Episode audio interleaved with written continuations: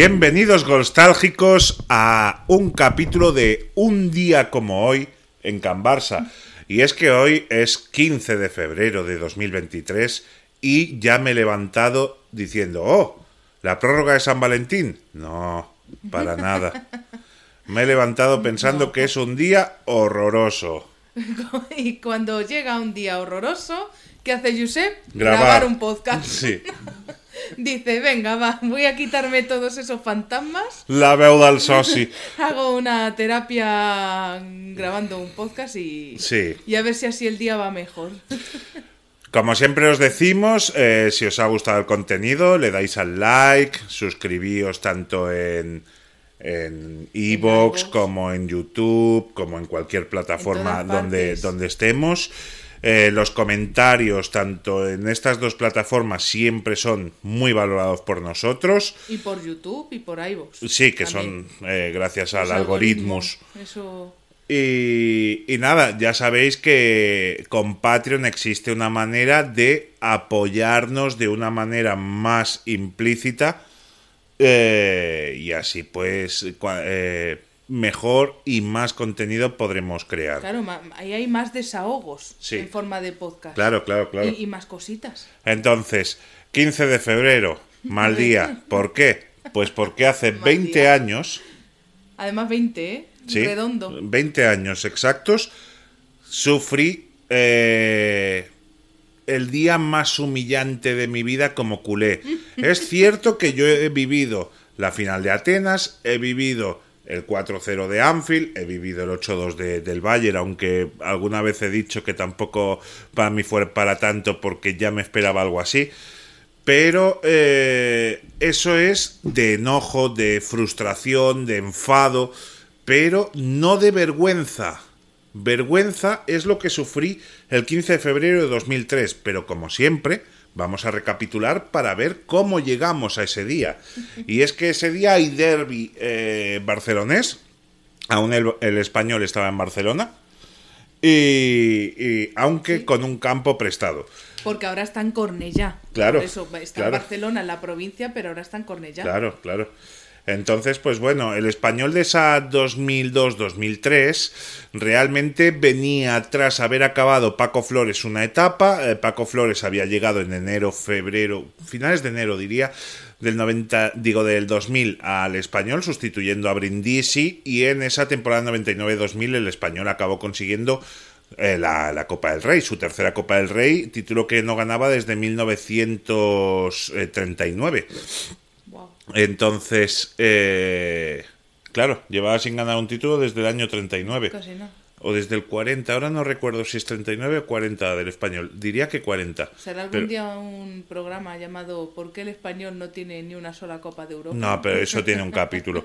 Eh, entonces, entonces, llegaba al banquillo del español para sustituir a Paco Flores, que había tenido a 2000-2001 y la 2001-2002 habían sido temporadas bastante discretas, mediocres, y se había acabado un ciclo. Entonces, la directiva del español había traído eh, como inquilino en el banquillo a Juan de Ramos, que venía de hacer muy buenas temporadas con el Rayo Vallecano, eh, subiéndolo de segunda a primera división, y llegando eh, a su culmen en la temporada 2000-2001. En la temporada 99-2000 el Rayo fue líder alguna jornada y en la temporada 2000-2001 llevó al equipo de Vallecas a jugar los cuartos de final de la Copa de la UEFA, porque el Rayo se clasificó a la Copa de la UEFA de ese año gracias al fair play y es que salió España sorteada entre las tres eh, los tres competiciones que tenían una plaza más de Europa y el equipo menos tarjeteado en esa 99-2000 fue el, el Rayo Vallecano que había quedado noveno en la temporada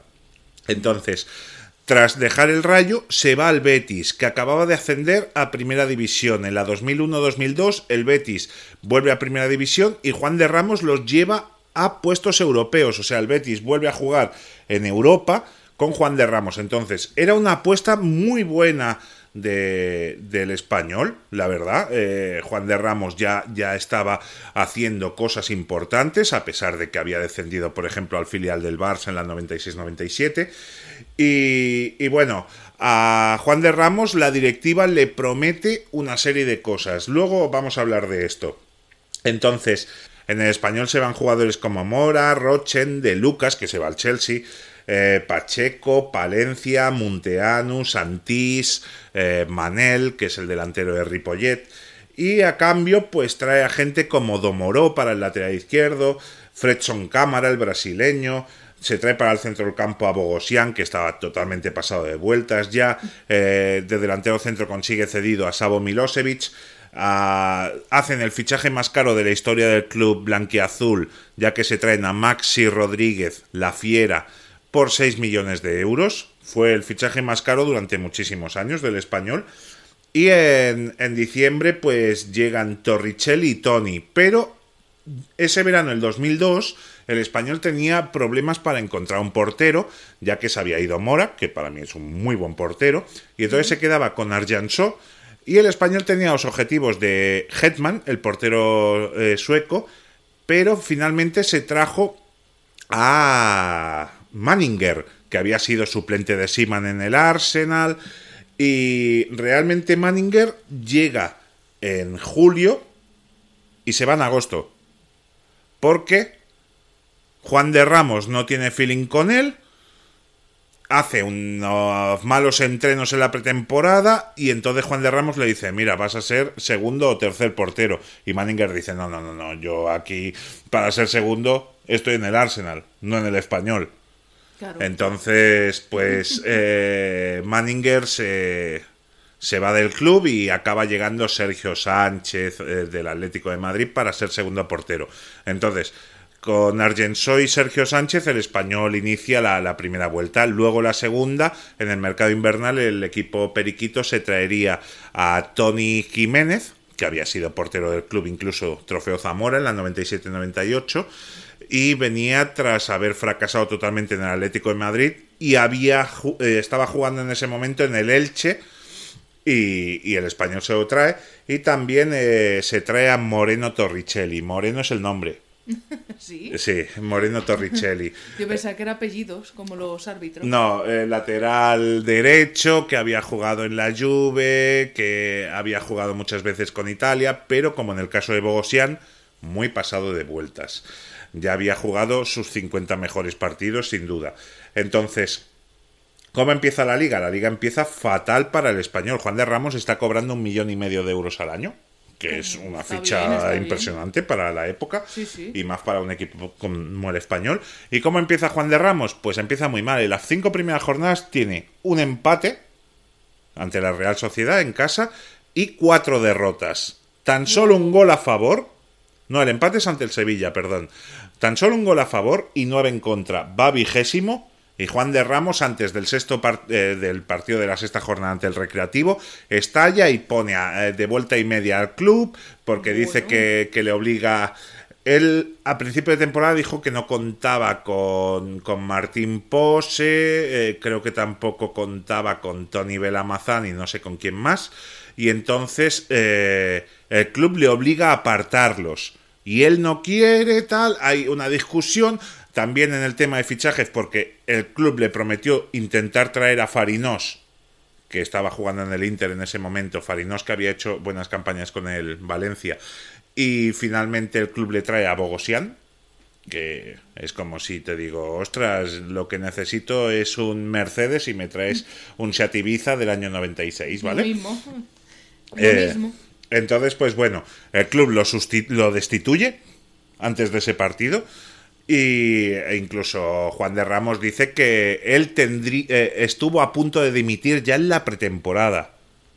O sea, Juan de Ramos monta numeritos en la sala de prensa, por ejemplo, hay, hay un periodista al que le suena el móvil, que me imagino que sería el móvil de Nokia.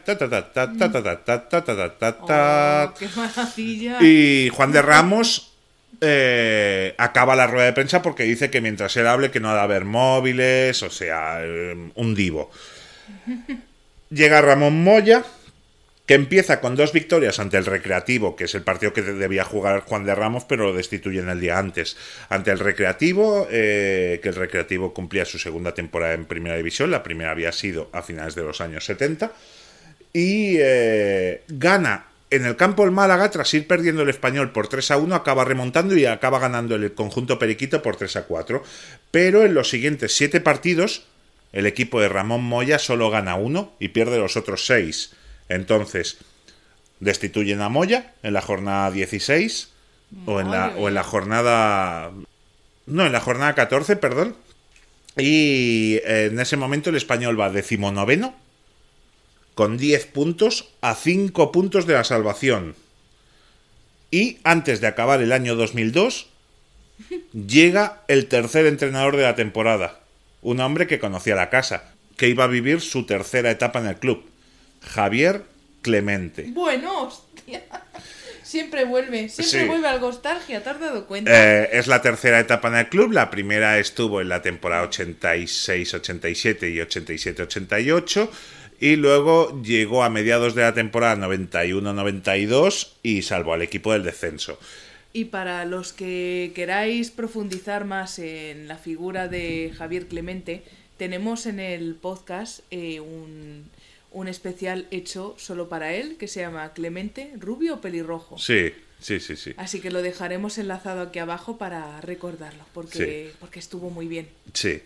Entonces, pues llega Clemente, el último partido del año 2002, empieza ganando eh, por 1-0 al Valladolid y empieza a amarrar los partidos de casa. Entonces, Clemente llevaba siete partidos en el conjunto Periquito, con tres victorias, tres empates y, y una sola derrota. Incluso llega el Madrid a, a y consiguen un empate a dos el español.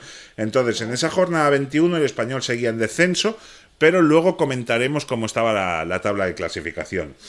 Nos vamos a su rival, al Barça. A ver, ¿qué hacía el, El, Bar- Barça? el Barça llevaba ya eh, llevaba tres temporadas sin ganar un solo título, ¿vale? Muy bien, bien. Ah, además, Juan de Ramos había sido cesado porque le había eliminado en Copa en primera ronda el Alicante. También. Se dice tam- pronto. Sí, sí, sí. Entonces, Joder. nos vamos al Barça. El Barça llevaba tres temporadas sin ganar un solo título, la 99-2000, 2000-2001 y 2001-2002. Las dos últimas se había trampeado llegando hasta la cuarta plaza que te daba el acceso a Champions y jugando eh, la, previa de, de- de la Copa de Europa. Entonces, harto ya de entrenadores con poco carácter, Gaspar decide recuperar a Luis Vangal. Hay un 50% más o menos. No es así, pero hay la mitad de, de la afición barcelonista que le gusta el regreso de Vangal y la otra mitad no. Está dividida. Sí, totalmente dividida. dividida. Es más, yo estuve en la presentación del equipo en el Camp Nou es- ese año y que se hizo un lunes a las nueve y media, 10 de la noche. Y hubo silbidos y aplausos eh, por igual a... Sí, más o menos a, Van- a Bangal. Entonces, eh, el Barça, ¿qué, qué bajas tiene ese año? Pues se va eh, Pepe Reina, por ser demasiado izquierdas.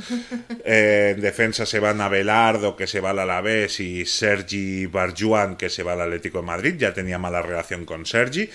Y sobre todo se va Rivaldo, que un año antes, en el verano del 2001, la Lazio ofrecía 8.800 millones de pesetas por él, lo que más o menos serían unos 53 millones de euros, pero del año 2001.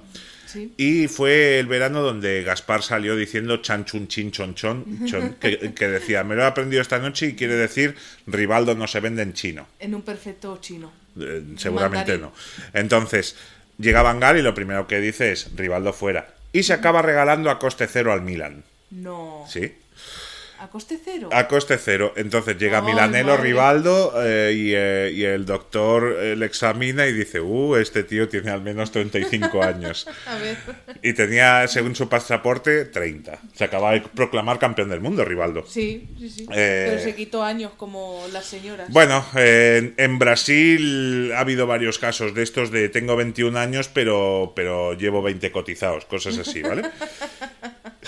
Entonces, eh, no hay un duro en la caja. Gaspar la ha dilapidado todo y ese verano se nota muchísimo a la hora de, hacer fichajes. Eh, suena con mucha fuerza e insistencia que vuelve Ronaldo al Barça porque no se lleva con Héctor Cooper, su entrenador en el Inter de Milán. Y el Barça, pues los fichajes que hace es Enke, que es otro caso de vergüenza porque se disputa al portero del Benfica, Robert Enke, con un club muy prestigioso como es el español. Noches y noches de tensión veraniega para ver si en qué, que dices, pero ¿quién coño es este? Eh, decide a fichar por el Barça y es que la gente ya no quería tanto fichar por el Barça. Es más, al año siguiente a Ronaldinho se le convence para fichar por el Barça por la ciudad. No por el club. No por el club, porque el club, los otros interesados eran el Manchester United y el Madrid, que el Madrid al final la acaba desechando y tal. ¿Tú ya tenías noches de insomnio Sí, antes sí, sí, de la del 14 Joder, por la noche? Y con para el 15? Gaspar te Sí, cagas. Con Gaspar has tenido muchas noches de insomnio. No noches de insomnio, pero noches donde me ha costado dormir. eh, claro, en esa. Pues entonces, si las voy a citar. eh, entonces, eh, llega Roberenque, llega Mendieta cedido con una opción de compra del Alacho, donde ha fracasado totalmente el jugador. El jugador de. el exjugador del Valencia. Y llega Riquelme, que en el primer día, en la rueda de prensa, en la presentación, le dice Van Gaal que es un fichaje del presidente, que él no lo ha pedido y que no cuenta con él. Así, ¿eh? Sí. Hacer amigos. Riquelme lo dice, eh, dice, es el tío más sincero que me he encontrado. El primer Sí, día, eso es verdad, eso es Rique- verdad. Riquelme dice que llega y entonces Van Gaal le lleva a su despacho, donde Van Gaal, eh, en la primera etapa, no sé si en la segunda lo llegó a colgar, pero en la primera etapa en su despacho tenía un cuadro enorme Van Gaal, Sí. cuando él hizo eh, el anuncio de Nike, que rescatan la pelota con un helicóptero, que sale Guardiola, Turán, Davids, el portugués, etcétera. Pues él es el que pilota el helicóptero. Que ¿Y lo único que dice ahí? es It's round. Eh, la tenía en la primera etapa, no sé si en la segunda, pero en la primera sí. Y dice Riquelme que le hace entrar en su despacho y le muestra el escritorio lleno de cintas VHS y le dice, me he visto todos sus partidos. Dice, con la pelota es usted el mejor del mundo, pero sin la pelota jugamos con uno menos. No va a jugar usted de media punta, yo no creo... eh, porque... eh, usted jugará en la izquierda porque sin pelota va a perjudicar menos al equipo en la izquierda, que eso también lo hizo con Rivaldo, que en el centro. Entonces, esos son los tres fichajes para el Barça. Se especula con muchísimos jugadores, eh, pero finalmente no hay un duro en el club y no vienen ni Ronaldo, que al final acaba fichando el último día por el Madrid, ni Morientes, que se ofrece como moneda de cambio para que Ronaldo pueda llegar al Madrid, ni Hasselbein, que se especuló mucho, ni Mario Jardel, que por suerte no vino, eh, ni Snyder del Bayer Leverkusen, etcétera. O sea, hubo un carrusel de, de gente que iban llenando las portadas de los periódicos en verano y ninguno acabó aquí. ¿Vale? Entonces, eh, el Barça muy mal, muy mal en liga. Eh, es más, se cae ya en Copa, que llega la primera crisis, se cae el día 11 de septiembre ante el Novelda, con tres goles de Madrigal, que había sido el último jugador que le había marcado tres goles al Barça en Copa del Rey hasta la eliminatoria esta que hemos tenido ante el equipo este que parece que juegue en la Kings League, el Inter, este, el Intercity. El Intercity. Sí, entonces, lo peor de todo llega en noviembre y diciembre, porque el Barça eh, acumula en 10 partidos dos victorias, que le gana al Mallorca 0-4 en el último partido del 2002 y al potentísimo Recreativo de Huelva el 5 de enero del 2003. Empata dos partidos más, que es ante el Madrid el día de- del cochinillo, eh, de la botella de JB que separa el partido 15 minutos. Ese partido ante el Madrid se empata y también se empata en Málaga. Pero se pierde, entre esos 10 partidos se pierde.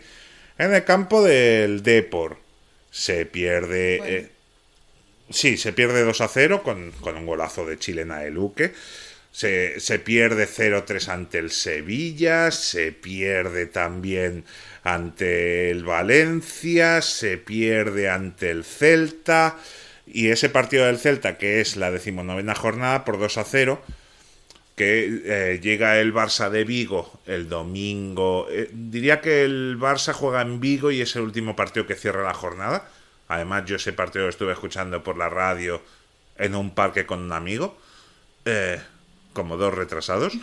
Y, No, hombre, como dos enfermos. Sí, sí.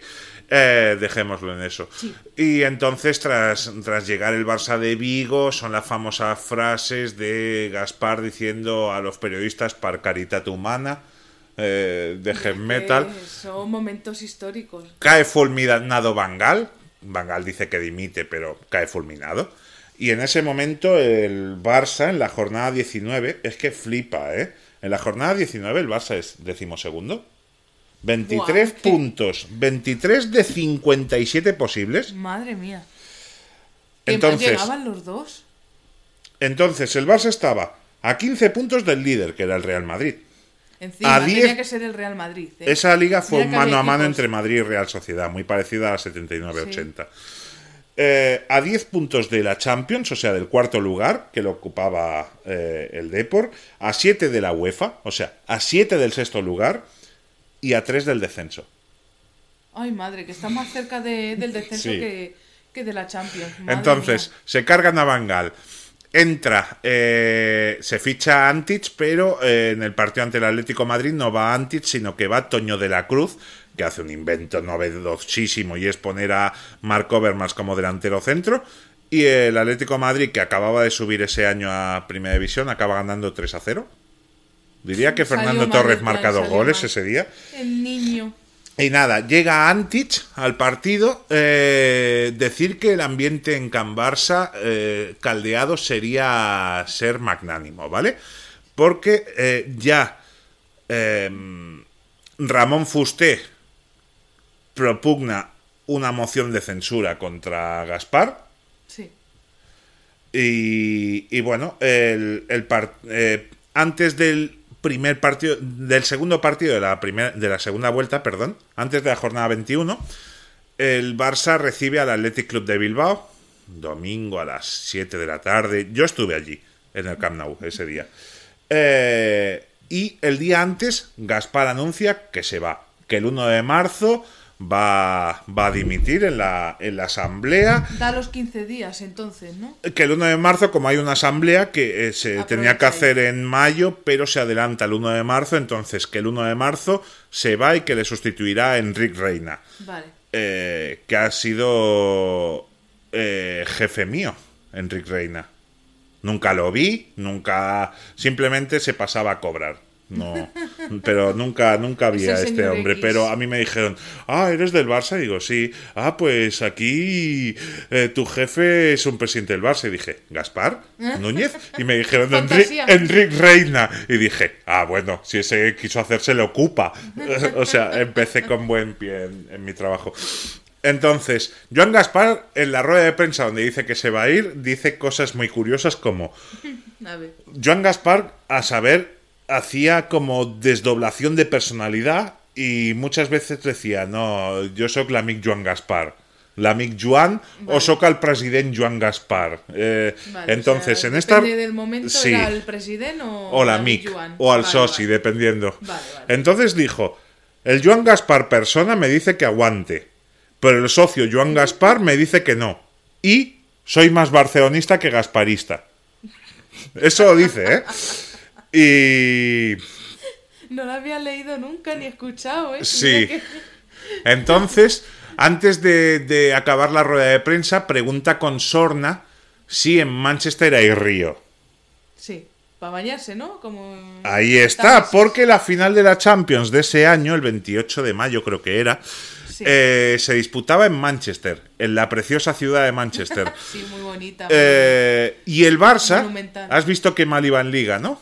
Sí. Pues en Champions había superado la ronda previa contra el Legia de Varsovia 3-0 en el Camp Nou, 0-1 en Polonia. En la fase de grupos había ganado 3-2 al Brujas, 0-2 al Galatasaray, eh, 1-3 al Lokomotiv de Moscú, 1-0 al Lokomotiv de Moscú, que es cuando Puyol recibe el golpe en el corazón, salva un gol con el corazón. Gana al Galatasaray, le, le gana también. Bueno, gana primero en Brujas 0-1, que es el debut de Iniesta, y gana 3-1 en la última jornada al Galatasaray. Entonces, la segunda ronda de la Champions, que antes era de grupos, durante dos o tres temporadas fue cuatro temporadas. fue primera y segunda fase de grupos. En la segunda fase de grupos empieza ganando el Leverkusen, que había sido finalista del año anterior en la Champions. 1-2, eh, remontando un 1-0 adverso. Y en la segunda jornada, la última del año 2002, se tiene que suspender un partido que juega ante el Newcastle por una lluvia torrencial en Barcelona. Se juega al día siguiente, quizá hay 30.000 personas en el campo. Y gana el Barça al Newcastle 3 a 1. O sea, 10 partidos de Champions, 10 victorias. ¿Vale? Eh, después de este partido del 15 de febrero, a la semana siguiente el Barça iniciaba otra vez esa, esa fase de grupos de Champions y le tocaba un partido dificilísimo ya que venía el Inter al Camp Nou. El Inter de, de Vieri, eh, Héctor Cooper en el banquillo, Francesco Toldo, uh. etcétera. Entonces, pues eh, pregunta Sergio en Manchester, sí. porque eh, si el Barça gana, se bañará como en el Támesis. Claro. ¿Vale? Entonces, finalmente Gaspar no aguanta hasta 1 de marzo y el día 12 de febrero se va. Entonces, oh. yo acudí al último partido de Joan Gaspar como presidente, porque esa temporada me inflé de ir al Camp Nou ya que ni Cristo quería ir y me daban todos los carnes posibles. Tenías que escoger, ¿no? Incluso. Sí. ¿Qué carne cogías hoy? no quería ir al Sosi. Entonces, o sea, el último de, toda la historia de, de la Mi Juan, ¿estabas tú allí? Como presidente yo estuve allí. También el último como entrenador de Cruyff. Oh. Claro. Qué fuerte. Piensa que en esos días también se le llamaba a, a Bangal como Eraser, ¿vale? Porque... Eh... Qué peli más mala, por Dios. Claro, pero ¿por qué? Porque ya se había cargado a Núñez y se había cargado a Bangal. A, la Milluan. Eso, eso, a Gaspar, perdón. Entonces... Eh... Porque viniera detrás, a ver, que son dos pesos pesados, ¿eh? Sí, sí, sí. Eh, pues en el primer partido de Antich, de la jornada 20, no, de la jornada 21, perdón, yo estuve en el Camp Nou y el Barça empezó la primera parte arrollador. Gana 2-0 contra el Atlético de Bilbao, contra el Athletic Club de Bilbao, con goles de Overmars, que no marcaba gol al arco iris, y gol de cabeza de Saviola. Y entonces yo y mis amigos que habíamos estado entonados por una visita anterior al bar antes de ir al partido, pues estábamos flipando. Ya nos, eh, nos lo tomábamos muchas veces a cachondeo ya la situación. Hombre, mejor así. Gol de Overmars, eh, se, se, va a Gaspar, eh, Sabio a marca de cabeza, Aisho ya ¿Sabes? Y no, en la segunda parte el Athletic Club de Bilbao empató a dos. Bien. Y ese fue. Ya la hostia, ¿no? Sí. Entonces. Hemos vuelto a la tierra. Sí, sí, sí, sí. Entonces, pues. Eh, ah, decir que en invierno había llegado Juan Pisorín al, al Barça como lateral izquierdo, porque el, el, lateral que ocupaba esa posición en el Barça era Fernando Navarro. Es que te pones a pensar en la mediocridad de esa plantilla. Y, bueno, entonces, eh, llegábamos al, al, fin de semana del 15 de... ¿De febrero? Sí. Ah, bueno, el Barça ficha a Antich, perdón, y Gaspar, en la presentación de Antich, le dice, le he dicho a Antich que estoy en la UBI. Siento mucha vergüenza y lo que estoy pasando no se lo deseo ni a mi peor enemigo. O sea, imagínate, ¿vale? Qué sufridor. Que por cierto, también tenemos un especial de Antich. Sí, es verdad, cuando, cuando murió. Merece mucho la pena. Claro, que Antich también piensa que los dos últimos clubes que había eh, cogido, sí.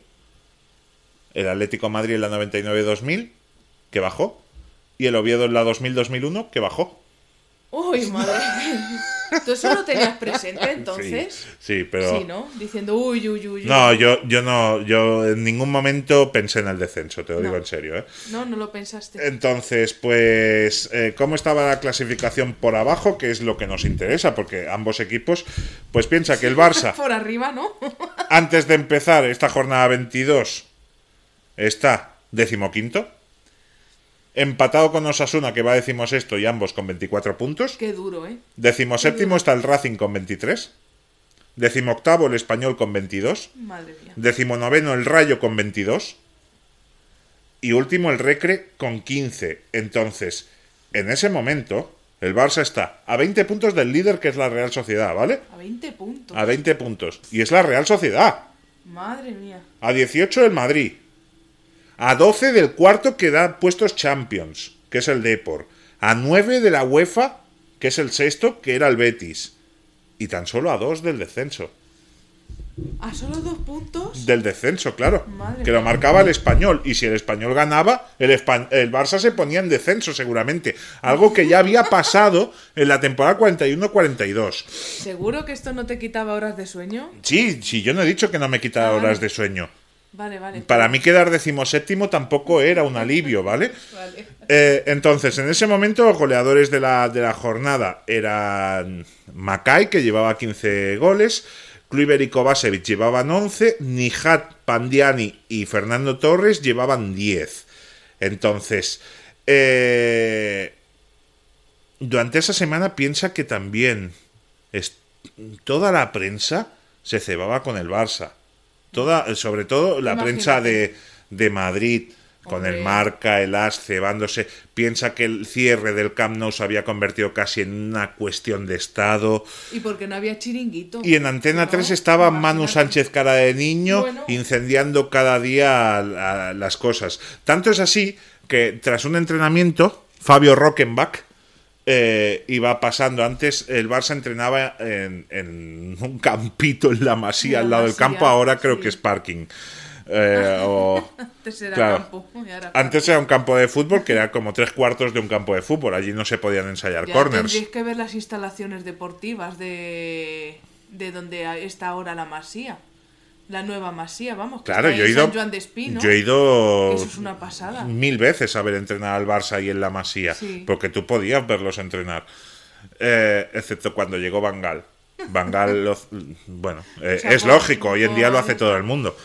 Eh, cerró el chiringuito. sí. De, Enton- de verlos. sí, entonces, pues, Rockenbach, tras acabar el entrenamiento, fue andando hacia los vestuarios y de una patada se cargó el retrovisor del coche de Antena 3, que estaba aparcado.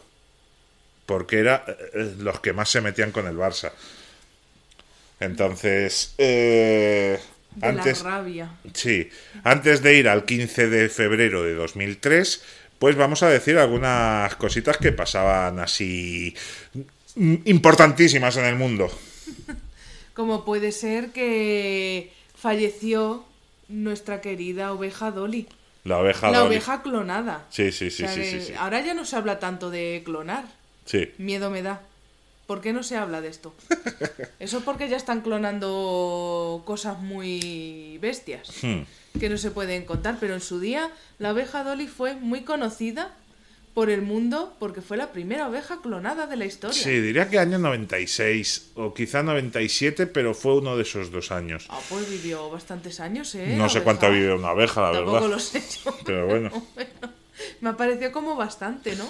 Entonces, eh, piensa que también, además de, de morir la oveja Dolly, eh, el presidente del gobierno que había en España, Sí. Ansar, como le llamaba su amigo Bush, Sí. se había creído, vamos, eh, el centinela de Occidente otra vez y estaba dispuesto a, a encontrar la- las armas de destrucción masiva que había en Irak.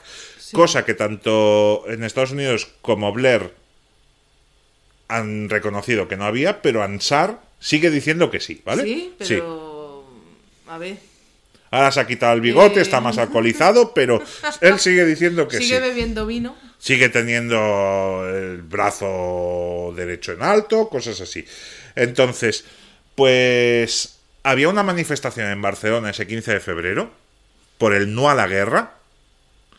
Y además el gobierno del PP la estaba cagando mucho porque en noviembre pasado del Prestige También, que lo hablamos hace un par de Sí, podcasts, porque sí. también hablamos de 2003. Sí, no me acuerdo ahora de qué, pero... Sí, del, bueno, lo del fe- feliz año 2003. Ah, es verdad, es verdad. Sí, sí, sí, sí. por ahí el Prestige. Sí, a ver, estaba muy en boga. Sí. Y, y nada, entonces yo fui a esa manifestación eh, en Barcelona. Según fuentes de la organización hubo un millón y medio de personas eh, con el no a la guerra. Se dice pronto. Sí, el partido era a- a las 8 y la manifestación creo que fue a las 6 de la tarde.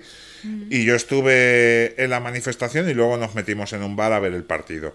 Eh, día lluvioso, con bastante frío, muy ventoso, recuerdo yo. Y, y Barcelona fue declarada ciudad de la paz. Piensa que el Barça esa temporada fue sancionado por el comité de competición porque antes de, de los partidos, en algunos partidos, yo recuerdo, diría uno an- antes de- del partido contra el Racing en la segunda vuelta, que el Barça salió con un no a la guerra, sí a la paz, algo así, cosas así, fue sancionado por eso. ¿Por qué? Eh, bueno, Y yo por mi parte puedo decir que en Toledo también salimos a la misma manifestación. por lo menos fuisteis Por lo 600 menos- personas. Por lo menos. Yo Sí. recuerdo que llovía también Hmm. Y que había muchísima gente que estaba Zocodover lleno. Sí, Y, es, y la plaza de Zocodover es grande. Sí. Es bastante grande. sí. Y eso es todo lo que yo recuerdo de ese día. Sí, sí, sí, sí, sí. Pero estuve ahí. Entonces, pues eh, podías, si decías, no, a mí me da igual lo de la guerra y tal, eh, y el no quiero ver al Barça porque me causa mal, Hay ¿qué pelis, opciones. ¿qué pelis tenías para ver en el cine? Hombre, pues teníamos en primer lugar Hable con ella, de Almodóvar. Sí. Que esta la he visto yo, creo que alquilada una vez en el videoclub. Y, y bueno, no os voy a contar detalles, pero bueno, Yo no. no. es de las peores de Almodóvar. A mí me pareció. Yo que con la, trama mala educación me quedé dormido. Sí, es verdad que te quedaste dormido. Pero a mí de Almodóvar, esa y volver me gustan Ajá. también. Vale. Sí. ¿Qué más teníamos? Teníamos Mortadelo y Filemón, o Sí. sea, poner a personas, ¿no? Sí, sí. Como ya era. lo digo yo creo de- que es la primera de personas de Mortadelo y la primera Filemón. de personas. Sí. Entonces estaría ahí porque en su día estaba Edu Soto. ¿Esta es la de Edu Soto? No sé, no ¿Y sé, nunca, nunca he visto Yo tampoco, peli es de que a estas. mí, a ver, en su día les di una oportunidad a todas estas películas en las que ponen a personas en lugar de TVO, tipo las de Asterix y Obelix, Sí. que estaba Gerard Depardieu, pero es que no es lo mismo. Hazme todas las pelis que quieras en dibujos, Hmm. pero no me lo pases a otra cosa, ¿por Sí. qué no? No es lo mismo, para Ajá. mí no es lo mismo. Eh, ¿Qué más teníamos? Teníamos, bueno, ocho millas. Que yo había ido el día 14 por la noche a verla. Ah, el día 14. El 14 día de por los la- enamorados. Pero fui con. Con, Con una pareja chico. No, No, fui Para- con un chico, fui con un dos por chico. uno. ¿O No, había sé si con uno o con dos. Diría uno? que con. No, no, no, no. Ah, vale. No había nada de esto Ah, vale, ya. yo creía que sí. Eh, no, yo cuando hablo de lo del día de la pareja y tal es en los 90. Ya, pero yo me imaginaba que a lo mejor había una oferta de No, San Valentín. ¿no? a, a mí no me la hicieron. Sí la había. Y encima para ver Fuim- ocho millas. Fuimos tres amigos, creo. Eh, los tres sin pareja. eh, y además lo- los tres eh, que... Bueno, uno de ellos estaba... Ahora sí, ahora no con, una chica. Pero, Flirteando. pero fuimos a ver ocho millas y menuda puta mierda. Pero es que yo no sé qué campaña de publicidad hicieron en esa época. Eminem fuimos pegó muy duro eh, en esa época, pero muy duro. pegó. Sí, y, y- y- y la peli, pues si te quedas con la música, ok, pero lo de después no. Bueno, y tampoco, no- porque no, tampoco. la mejor La- canción que es la última es un plagio. Ah, sí. Sí, a Aerosmith. Aerosmith, nada menos. Sí. Bueno, pues yo también la vi en el cine. Sí. A mí pues fue una, una más, porque al final el plan era ir al cine y después salir, y eso Ujú. cada fin de. Sí. Si había algo, algún plan, Ah, no. o sea, alguna cosa en la cartelera, pues venga, para allá que vamos. Nosotros después del cine fuimos a un parque y a mirar las estrellas después del cine. Ay, sí. Bueno, Sí. tú sabes que en Toledo, eh, al lado del Zocuropa, que es donde íbamos al cine, hay un parque. Hmm. Así que ya sabes dónde acababan Sí, los sí, sí. planes. Pues, Acababan ahí también. Pues, ¿qué más Vidas teníamos? paralelas entre Toledo y Barcelona. Pues también teníamos El pianista Sí, con Adrien Brody ajá, sí, cierto. y de Roman Polanski. Mm. Y bueno, ¿tú qué opinas de esta película? Porque sé que Uf, la has visto. aburrida. A mí se me hace lenta. Sí. Se me hace lenta. Quizás no la vi en el mejor momento para poder, porque hay pelis que la has de ver una segunda vez para, mm, porque a lo mejor la primera no estás en el momento que necesita esa peli para que la veas, Es un pero consejo de nostalgia para vosotros sí, amigos oyentes. consulte con su podcaster favorito. Porque a mí esto me ha pasado mucho y gracias a Josep le he dado una segunda oportunidad. Sí. Muchas películas que luego he dicho, oh, qué peliculón. Véase el ejemplo de la saga Rocky, que Sí, yo claro. Sylvester Stallone no lo tragaba porque por mi por mis prejuicios de mierda Hmm. no le tragaba, me pusiste a Rocky y buah, dije, buah, qué peliculón. Oh. ¡Qué saga!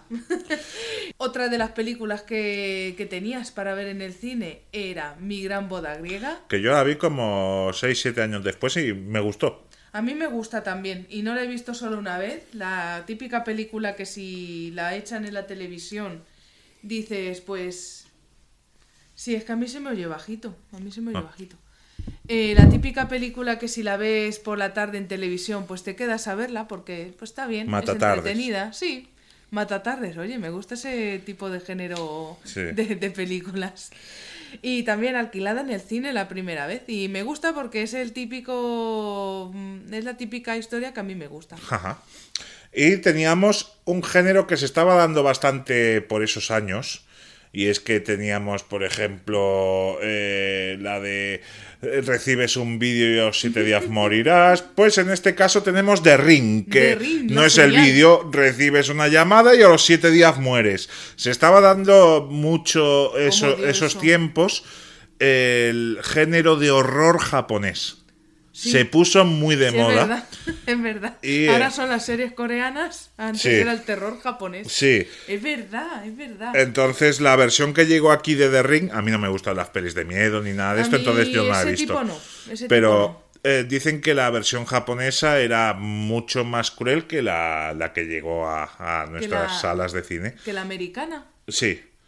Entonces, no, no lo sé porque no, no las he visto ni las veré. Y ya se ha quedado como pues algo cultural, una, una- la imagen de la niña saliendo del pozo con el Sí, pelo en la sí, sí, cara. sí, sí, sí. Que alguna vez yo he visto a algún amigo salir de así de, de fiesta. Pensaba que ibas a decir, yo te he visto alguna vez despertándote con esa cara. Pero bueno, gracias. Entonces, antes del partido estuvo marcado un poco por la tensión y la polémica, ya que los entrenadores de ambos clubes, Radomir Antics y Javier Clemente, no se hablaban. Ya contamos aquí eh, la Liga de los Estrellados por qué no se hablaban, y es porque en un sorteo. Bueno, tras un partido entre España y Yugoslavia en octubre del 96, que gana España 2 a 0 con goles de Guardiola y Raúl en Valencia.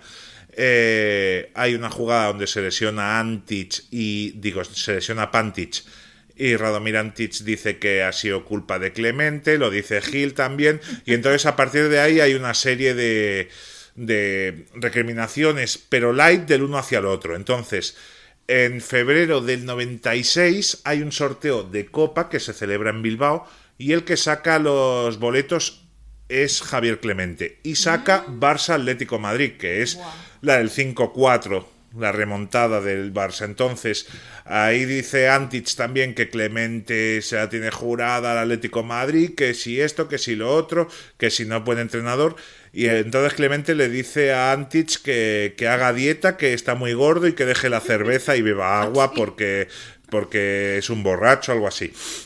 Entonces, no se hablan, no hacen la tradicional quedada entre los dos entrenadores de uno y otro equipo, porque los derbis aquí en Barcelona siempre los periódicos eh, hacen como la quedada de los entrenadores antes de los partidos, a veces de los capitanes. Entonces, no la hacen. Dice Antich que él no va a comer con Clemente y dice Clemente que él nunca irá a comer con alguien que no le apetece.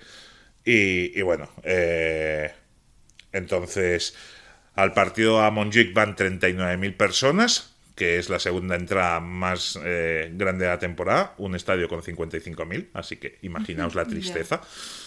Eh, un equipo que ha de poner lonas mm, de, de una empresa...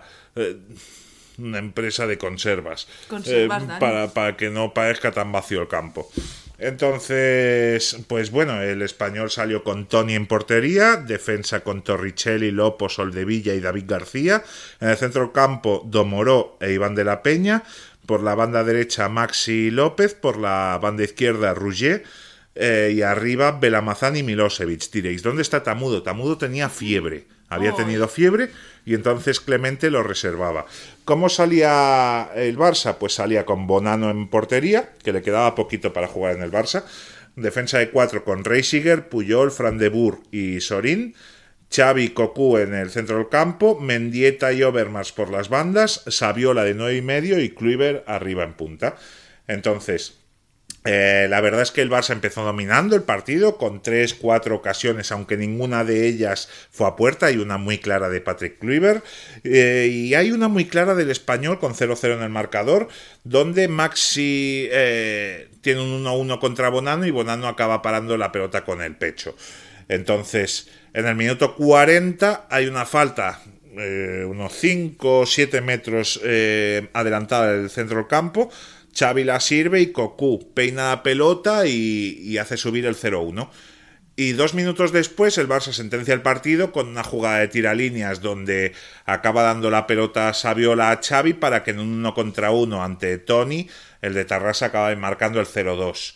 En esos momentos hay eh, gritos y es por lo que viene mi máxima vergüenza de eh, la, hinchada del español, donde gritan al Barça a segunda, a segunda, y la afición del Barça que se había desplazado a Montjuic, pues haciendo un poco un tono de, de la época, dice española primera nunca más.